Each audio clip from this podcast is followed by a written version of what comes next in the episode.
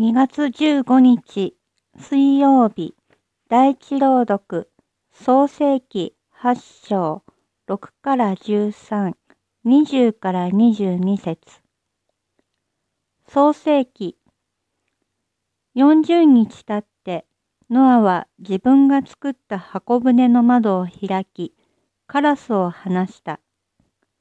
カラスは飛び立ったが、地上の水が乾くのを待って出たり入ったりした。ノアは鳩を彼の元から離して、地の表から水が引いたかどうかを確かめようとした。しかし、鳩は止まるところが見つからなかったので、箱舟のノアのもとに帰ってきた。水がまだ全地の表を覆っていたからである。ノアは手を差し伸べて鳩を捕らえ、箱舟の自分のもとに戻した。さらに7日待って、彼は再び鳩を箱舟から離した。鳩は夕方になってノアのもとに帰ってきた。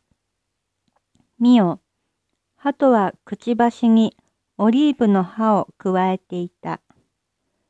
ノアは水が地上から引いたことを知った。彼はさらに7日待って鳩を離した。鳩はもはやノアのもとに帰ってこなかった。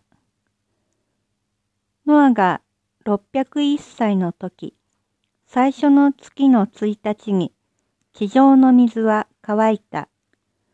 ノアは箱舟の覆いを取り外して眺めた。見よ、地の表は乾いていた。ノアは主のために祭壇を築いた。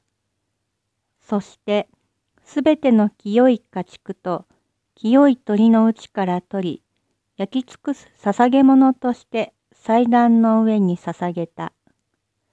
主はなだめの香りを嗅いで、御心に言われた。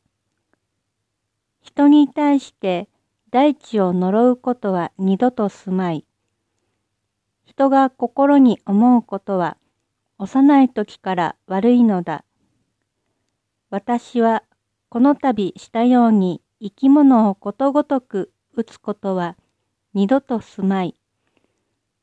地の続く限り、種まきも借り入れも、寒さも暑さも夏も冬も昼も夜もやむことはない。